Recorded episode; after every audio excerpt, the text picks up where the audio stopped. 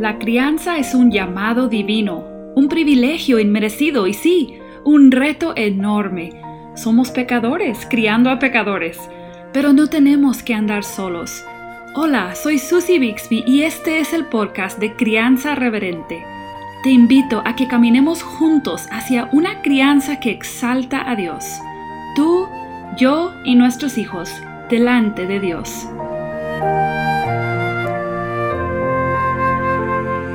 En esta serie basada en el libro Cómo pastorear el corazón de tu hijo, creo que nos ha quedado muy claro que bíblicamente la tarea principal de cada padre y madre creyente en la crianza de sus hijos es ejercer su autoridad divinamente dada como representantes de Dios para el pastoreo del corazón hacia una relación genuina con Dios que busca glorificarle y gozar de Él para siempre.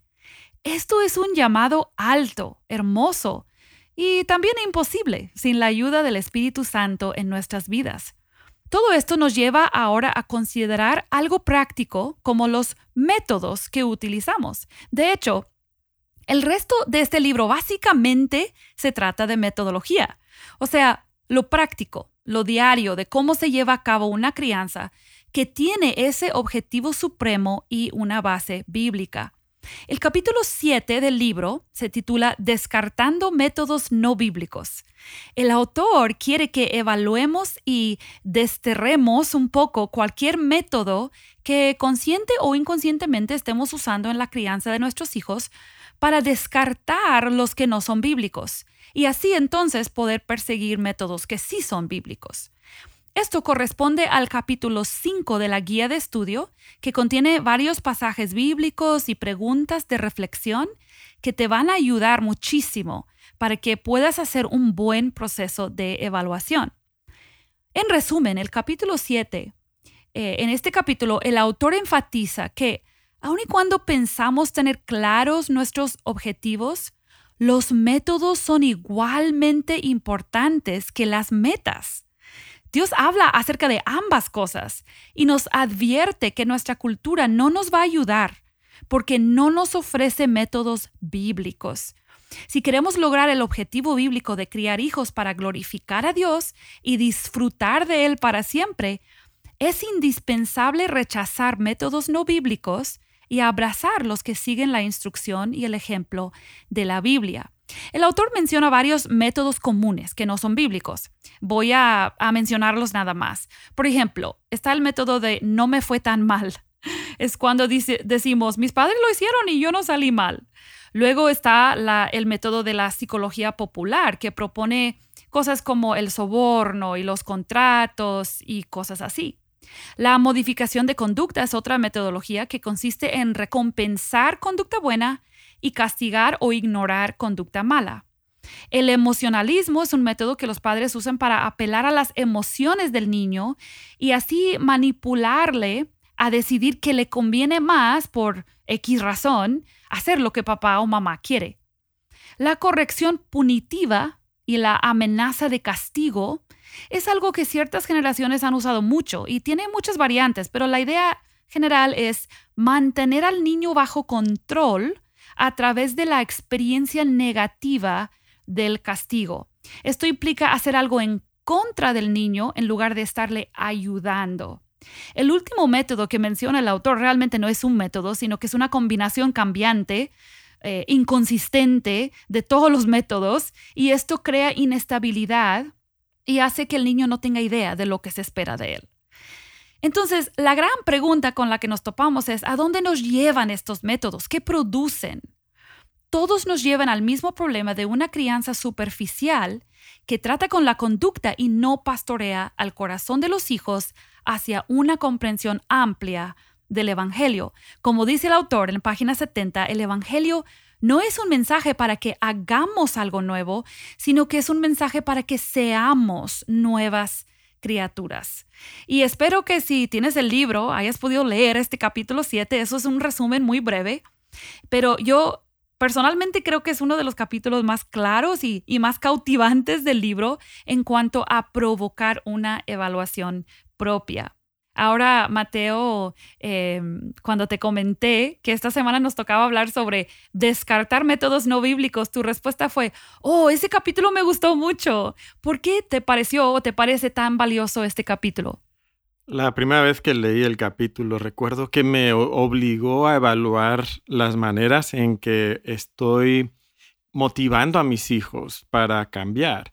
Y al considerar estos métodos, no solamente consideras el método en sí, pero también evalúas qué estás usando como palanca en el corazón de tu hijo para mm. motivarles, para moverles a ese cambio. Y, y también cuando empiezas a pensar de esa forma, te das cuenta de las consecuencias inesperadas que estás provocando en la vida de tus hijos cuando usas métodos no bíblicos y, cuando ves esas motivaciones puedes proyectar a largo plazo cómo eso se va a ver en, la vida de tus hijos cuando, cuando crecen. Y, y, es por eso que me gusta tanto este capítulo. Recuerdo la primera vez que lo leí y las veces que me ha tocado incluso enseñar algunos de estos conceptos, siempre ha sido fascinante y me ha ayudado a mí muchísimo. Entonces eh, me, me encanta cómo Trip nos pregunta qué ídolo del corazón de nuestros hijos estamos usando para realmente manipular a nuestros hijos y mm. conseguir un comportamiento que yo quiero de ellos. Es muy, muy buen capítulo. Sí, e, es impactante leer un capítulo así y, pensar incluso en tu propio corazón y como uno mismo se deja manipular, eh, uno mismo es motivado por muchas cosas incorrectas y eh, creo que como siempre decimos en la crianza, Em, aprendemos acerca de nuestros hijos, pero aprendemos también acerca de nosotros mismos. Pero sí, este capítulo creo que es muy valioso em, y algo que dice el autor es que no podemos ser indiferentes a los métodos. Y, esto me llamó la atención, especialmente en la generación de hoy. Em, ¿Tú crees que esto sigue siendo un problema de que simplemente podemos pensar, ah, no, no importa cómo, o sea, no importa cómo lo hagas, con que tu corazón sea sincero de amor hacia tus hijos, o no sé, quizás hay una filosofía así, no sé si es diferente que cuando el autor escribió el libro, pero tú crees que esto sigue siendo un problema. Sí, a veces a las personas no les gusta hoy día la palabra método, pero la realidad es que todos tenemos métodos, o sea, todos mm. tenemos maneras que estamos buscando provocar ese cambio en la conducta de nuestros hijos. Si no te gusta la palabra método, quizás lo llamas estilo o mm. estrategias, o quizás tú crees que no tienes. Pero todos los tenemos, ¿verdad? Eh, incluso el padre que dice, no, yo voy a dejar que mi hijo haga lo que él quiera porque al fin y al cabo él tiene que tomar sus decisiones y él sabe lo que es mejor para él. Pero ese es tu método, entonces, ¿no? Ah, todos tenemos estos métodos, ¿no? Entonces lo que tenemos que entender es que nuestros métodos o estrategias o filosofía o como quieras llamarlo, todos reflejan una perspectiva acerca de quiénes son nuestros hijos, de cómo son nuestros hijos y de qué queremos lograr nosotros en la vida de mm. nuestros hijos. Y es una perspectiva o bíblica o no bíblica. Ahora, algunos métodos se pueden usar tanto en una filosofía bíblica de crianza o una filosofía no bíblica de crianza, porque a veces los métodos, algunos métodos son neutrales, podemos decir así, pero la realidad es que la mayoría de nuestros métodos sí reflejan cierta filosofía, cierta cosmovisión mm. o cierta perspectiva de la vida de la Biblia, de nuestros hijos, de qué es la crianza. Entonces no podemos ser indiferentes a los métodos porque todos los tenemos, pero la clave es pensar que todos esos métodos realmente reflejan cierta filosofía eh, de vida y de crianza también. Sí, y, eso que dices que sí, sí, nos tiene que importar si nuestros métodos son bíblicos. A, mí me da un poco de em, tristeza cuando a veces eh, por ejemplo, hay personas que, comentan en una publicación o responden o mandan un mensaje porque no les gusta algo que, uno dice. Porque va en contra de su filosofía o su método, pero sus argumentos están totalmente basados en no en, la, no en las escrituras, en su experiencia personal, en, en, en algo que leyeron, en porque estudiaron educación o psicología. Y, y yo no digo, nunca diría que esas cosas, esas ramas no, no contribuyen nada. Pero lo que me da tristeza es que un padre o una madre cristiano no primero considere, ¿es bíblico o no es bíblico? Recientemente eh, estamos predicando 1 Corintios en la iglesia y algo que hemos notado tanto en los primeros capítulos como ahora que estamos llegando al final, nos encontramos con que los corintios que amaban la sabiduría, eran griegos, ¿verdad? Les encantaba la filosofía, amaban eso, amaban la sabiduría humana, pero esa sabiduría humana, que era la sabiduría de su cultura, les lleva a empezar a modificar cosas bíblicas eh, del Evangelio. Entonces en el capítulo 15, por ejemplo, su sabiduría griega que decía que el cuerpo, lo material era malo, entonces no puede haber una resurrección del cuerpo. Y entonces trastocan el Evangelio y Pablo les va explicando cómo eso realmente termina haciendo el Evangelio vano. Todo por unos mm. pequeños cambios según la confianza que ellos tienen en su propia sabiduría humana. Y, eso lo podemos ver entonces en nuestra crianza también. y, la pregunta que tenemos que hacernos es si nosotros llegamos a cualquier tema, la crianza también entre, entre ellos, mirándolo con lentes bíblicos, o sea, si evaluamos nuestra cultura con lentes bíblicos o si evaluamos lo bíblico con los lentes de nuestra cultura. y creo que lo que tú mencionas ahora mismo es, exactamente eso. Traemos los lentes de nuestra cultura, la psicología o la pedagogía o la educación, y entonces ahora estamos viendo nuestra crianza por los lentes de esa cultura en vez de ver qué dicen esas filosofías o esas enseñanzas, esa psicología a la luz de la palabra de Dios. Mm, y como que somos tentados a ser más apetecibles, ¿verdad? Como queremos, eh, bueno, la Biblia dice esto, pero como tengo todas estas ideas de, mi cultura, quiero, es que la Biblia choca, la Biblia no, no, me, no me atrae o no va a atraer a otros, entonces eh, somos tentados realmente a a minimizar el Evangelio o ciertas verdades bíblicas. Entonces, bueno, a lo que iba es simplemente como ese compromiso que tenemos que tener como padres, ¿verdad? Yo quiero, realmente quiero tener una crianza con métodos bíblicos y no puedo eh, ser indiferentes a los métodos o pensar que todos los métodos llevan al mismo lugar y bueno, todas esas cosas que pudiéramos creer, ¿verdad? Em, el autor dice algo, está hablando específicamente sobre la modificación de conducta, pero dice esto, como el corazón y la conducta están tan íntimamente ligados, cualquier cosa que modifique la conducta moldea el corazón o forma el corazón.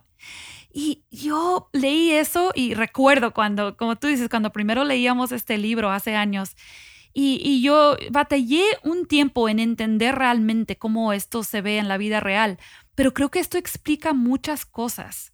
Y no solamente en la crianza, sino también en nuestras eh, vidas personales. Y no sé, dime si, si lo entiendo bien. Creo que está diciendo que cualquier presión externa que me provoca cambiar mi conducta, sea dejar de hacer algo o empezar a hacer algo, está al mismo tiempo poniendo algún tipo de presión en mi corazón, en mis motivaciones. Eh, ¿cómo, podemos entender esto, lo que el autor dice bíblicamente? Si constantemente yo le estoy inculcando a mi hijo que haga lo bueno para que no pase vergüenza, para que otros no piensen mal de él.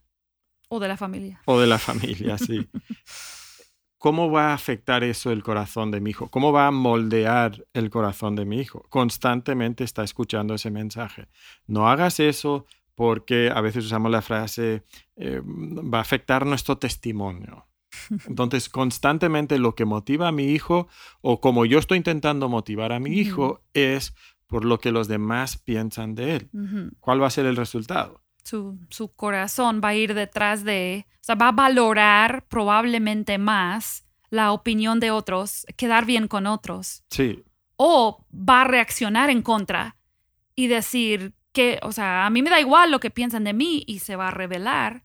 Exacto. Entonces ah, no hay, no hay un amor por Dios que realmente es lo que motiva su conducta. es el amor que él tiene de su propia reputación o lo que otros piensan de él, o esa rebeldía, como tú dices, que le lleva entonces a reaccionar en contra de eso. Hmm. Eh, si constantemente le estoy motivando para que, que, haga lo bueno para conseguir un juguete nuevo, ¿qué le está enseñando? Pues le está Mm. enseñando a que él haga las cosas buenas o las cosas que mamá quiere o que papá quiere para conseguir algo para él. Entonces es su interés propio lo que le está motivando. Y Tripp tiene razón, todas estas cosas están moldeando el corazón de nuestros Mm, hijos. Podemos pensar que es nada más eh, algo para modificar su conducta, pero realmente sí estamos imprimiendo en el corazón de nuestros hijos los ídolos que nosotros tenemos y que queremos que ellos también compartan con nosotros. Sí, E- es como la otra cara de lo que vimos al principio del libro, que la Biblia dice que del corazón mana la vida.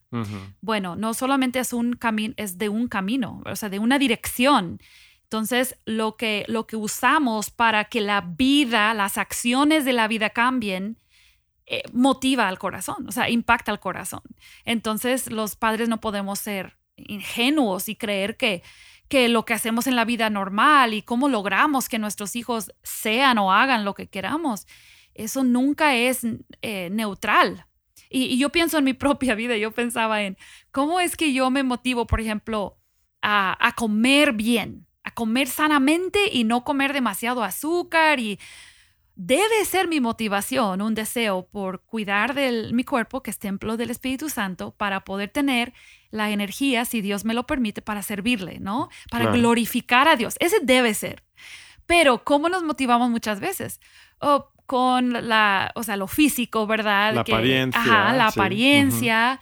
eh, o, o nos esclavizamos por un número en el que queremos pesar cierta cantidad de kilos o lo que sea. Entonces, eso a, lo- a la larga moldea mi corazón y, y alimenta un ídolo en mi corazón que no, es, que no es correcto también. Entonces, creo que lo podemos ver en nuestras propias vidas y entender lo que está sucediendo también en la vida de, de nuestros hijos. Sí, sin duda. Esa, esa declaración del autor es realmente impactante y si podríamos eh, abrazarlo y creerlo, creo que cambiaría mucho de lo que conversamos con nuestros hijos.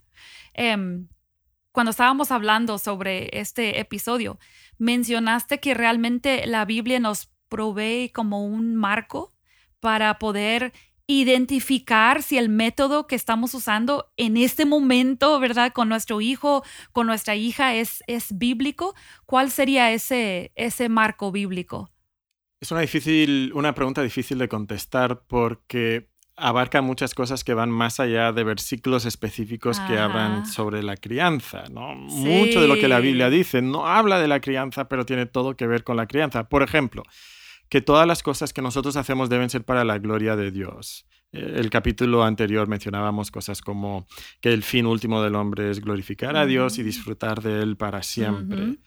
Ok, eso no es algo que nos habla directamente de la crianza, pero tiene todo que ver Todo que con ver. la crianza. O sea, Sí. eh, cambia todo de la crianza si Mm. nosotros entendemos esto. Entonces, reducir todo esto a, a- a una sola declaración o dos o tres declaraciones es difícil, pero con lo que hemos estado aprendiendo en este libro y con algunos, algunas otras verdades que ya conocemos, eh, pensaba cómo pudiéramos ayudar a los padres que nos escuchan a poder filtrar Sí, un filtro, sí, sí, Sí, sí. ok, escucho esto, veo este estilo de crianza, me dijeron esto otro, bueno, ¿cómo lo evalúo?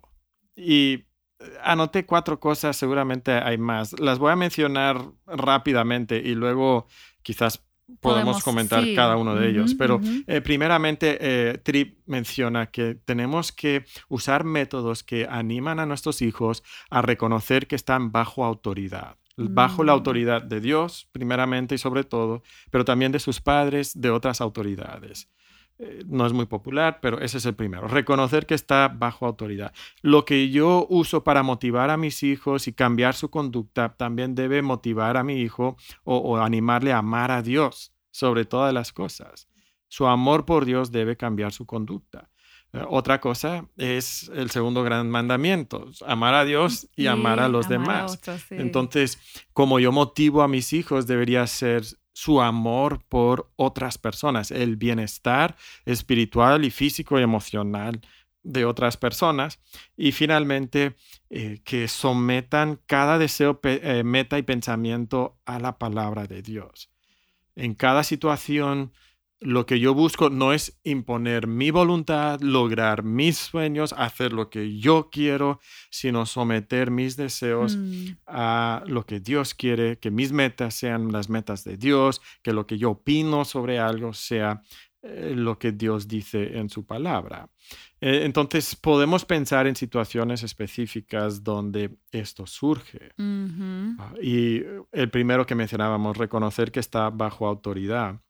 No es algo que es muy popular. De hecho, he escuchado a psicólogos decir que con tus hijos solamente debes imponer tu autoridad cuando tiene que ver con su seguridad, su salud y el tema del respeto. Porque ese es el valor que este estilo de crianza defiende tanto el mm. respeto por los demás. Me llamaba la atención que las primeras dos cosas tenían que ver con el cuidado físico y el único valor por el cual tú puedes imponer tu autoridad es por el respeto. Entonces, sí hay valores por los cuales tienes que imponer tu autoridad, pero nuestro mundo no enseña eso. Mm. Cuando un niño no quiere eh, salir del parque y regresar a la casa, quiere continuar jugando pues la manera en que muchos padres motivan a sus hijos es con un tipo de soborno. Sí. Es que en la casa hay nieve. Exacto. Pues, cuando vamos a la casa te voy a dar eh, nieve. Ah, ok, ahora quiero. Pero ese niño ahí no ha aprendido a someter su voluntad a la de Dios, a, mm. reconocer las autoridades que Dios ha puesto eh, en, su vida. Um, el de amar a Dios sobre todas las cosas. Eh, ¿Cómo motivamos a nuestros hijos a, ir a la iglesia o a hacer sus tareas? Mm. Normalmente no tiene nada que ver con porque esto glorifica a Dios y tú debes agradar a Dios con esto, sino los motivamos con, bueno, eh, cuando tú seas más grande eh, vas a tener un mejor trabajo y vas a ganar mm. más dinero y vas a poder vivir en una mejor casa y entonces mm. estamos dirigiéndonos a, su codicia realmente para, para motivarles. Eh, cuando pensamos en amar a otros más que a sí mismos. Ok, tu hijo le pega a otro niño. Bueno, ¿cómo le dices que no debe de hacer eso? ¿Cómo le motivas a no hacerlo? Y, algunos te aconsejan, bueno, si está en un lugar jugando con alguien, pues entonces separa a tu hijo de ese niño al que pegó y ese juguete por el cual le pegó porque quería ese juguete. Entonces aíslalo y, y luego cuando tu hijo diga, es que yo quiero jugar con ellos, diles, bueno, Ok, vamos a negociar entonces. Eh, y entonces otra vez es su interés propio que le está motivando a hacerlo bueno, en vez de hablar a tu hijo sobre que Dios dice que nosotros debemos de amar a los demás y Dios dice que hagamos a los demás lo que nosotros quisiéramos que, nos, eh, que, nos hicieran a nosotros. Y entonces ya es un, un cambio muy diferente. Estamos hablando de, de, algunas de estas cosas que son, son más bíblicas. Y, y luego el de someter cada deseo meta y pensamiento a la palabra de Dios. La realidad es que somos tan egoístas con nuestros hijos, nosotros, pero también imprimimos ese egoísmo en ellos y luego nuestra cultura les dice, Tú no dejes que nadie te imponga lo que ellos quieren, tú siempre sigue lo que tú opinas, que nadie te diga eh, que, no. Y entonces todo es lo que yo quiero, lo que yo pienso, eh, lo, que, lo que yo deseo para mi vida en el futuro, en vez de, estarles animando. ¿Qué, ¿Qué, dice Dios sobre esto? Y esa debería ser una pregunta que yo le hago a mi hijo constantemente. ¿Qué dice Dios? Y está dirigiendo su atención mm. entonces a la palabra de Dios y animándoles a, someterse a la palabra de Dios. Mm. Eh, pensaba, ahora que decías eso, en, en, cuán importante es que nuestros hijos crezcan con un, una, mm, una medida de lo, una vara a la que pueden ver y decir, esto es verdad.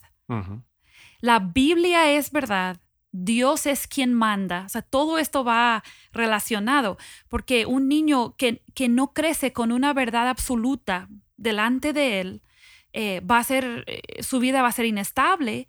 Y, y, cuando constantemente les apuntamos a la palabra, lo que dice Dios, eso va a, a darle como, como una estabilidad en su manera de pensar. Bueno, yo no tengo las respuestas, pero siempre puedo mirar a Dios.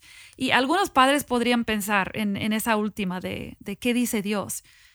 Pues es que yo no sé qué dice, qué dice Dios. O sea, yo le digo a mi hijo eso y luego a lo mejor yo ni sé. Pues esto es otra razón por la que tenemos que estar saturados de la palabra. Es parte de nuestra responsabilidad, primero como creyente, pero por supuesto como padres también. Eh, ¿Qué le dice Moisés a los padres de Israel? Que ellos deben tener las palabras de Dios en su corazón para que luego ellos puedan compartir eso, instruir esa palabra a sus hijos cuando están por el camino, cuando están en la casa, cuando se levantan, cuando se acuestan.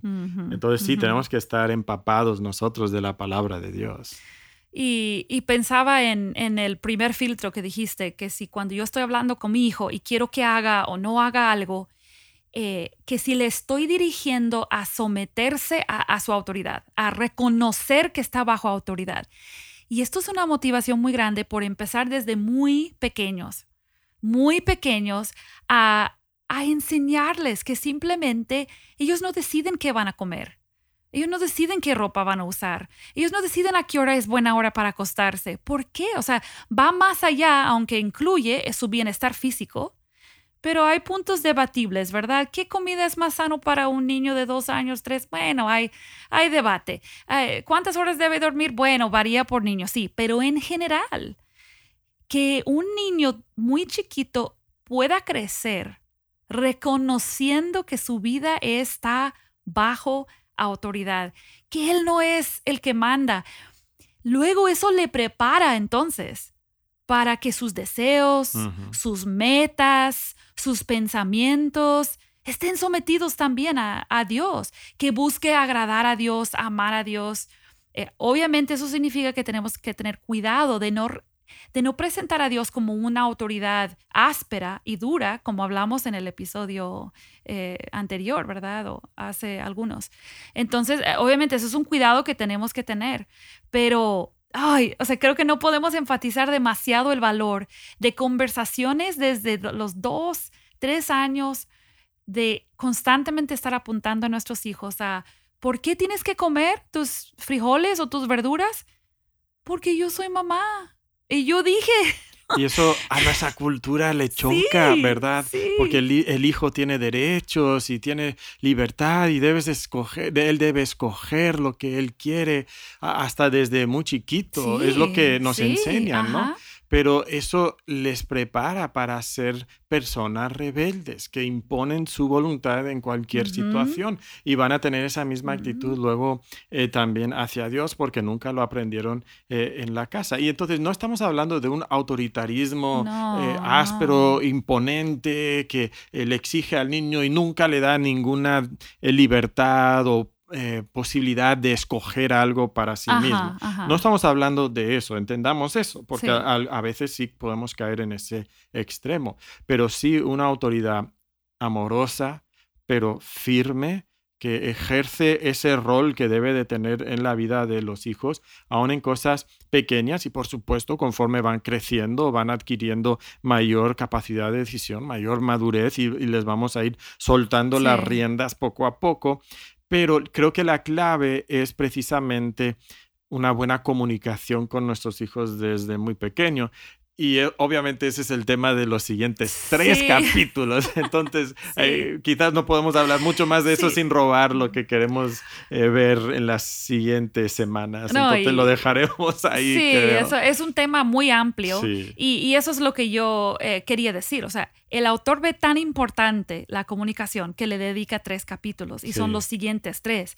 Pero este, yo creo que este filtro que nos has dado nos va a ayudar mucho. O sea, lo que yo quisiera animar es, por ejemplo, la siguiente conversación que tienes con tu hijo, de la edad que tenga. Bueno, vamos a decir hasta 17 o 18, ¿verdad? Porque si es, es adulto, bueno, pero de, la edad, con la edad que tenga, si puede conversar contigo, entenderte, Detente y pregúntate, ¿con qué estás motivando a tu hijo a hacer lo que quieres que haga? ¿Quieres que no deje el baño sucio? ¿Por qué? Porque hay que amar a otros y servir a los demás. ¿Y quién, quién quiere entrar y ver un baño sucio y tener que usarlo y limpiarlo? ¿Por qué quieres que coma la comida que Dios ha provisto? ¿Por qué quieres que se levante temprano para ir a la escuela a tiempo? O sea, todo, todo lo que estamos haciendo con nuestros hijos, preguntémonos, como tú dijiste en otro episodio, ¿a qué ídolo estoy apelando o cómo le estoy apuntando a someterse a Dios, amar a Dios, amar a otros, que realmente vienen siendo los valores del reino de Dios, ¿no? Sí. Son los valores que, que Dios nos ha dado para vivir aquí en la tierra. Sí. Pero bueno, nos faltan varios episodios donde vamos a poder hablar, creo que de manera muy práctica, sobre conversaciones que vamos a tener con nuestros hijos. Así que eh, quédense con las ganas, porque ahí viene, por ahí viene más.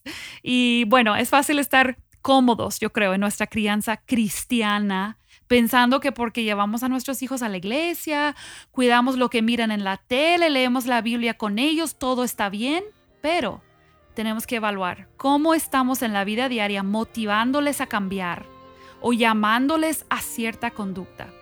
Entonces, eh, vamos a esperar estos siguientes capítulos con ansias y en la guía de estudio también vas a estar, eh, vas a poder ver muchos textos bíblicos, examinar eh, otros, los métodos de crianza, de, de motivar a nuestros hijos y vamos a hablar mucho de la comunicación y todos vamos a ser retados y esperamos que te quedes con nosotros en esta serie. Recuerda que puedes ir a crianzareverente.com y buscar este episodio 116 y ahí vas a encontrar el enlace para bajar la guía de estudio gratuita si aún no la tienes. Bueno, nos vemos la próxima semana para hablar sobre el capítulo 8. Bendiciones.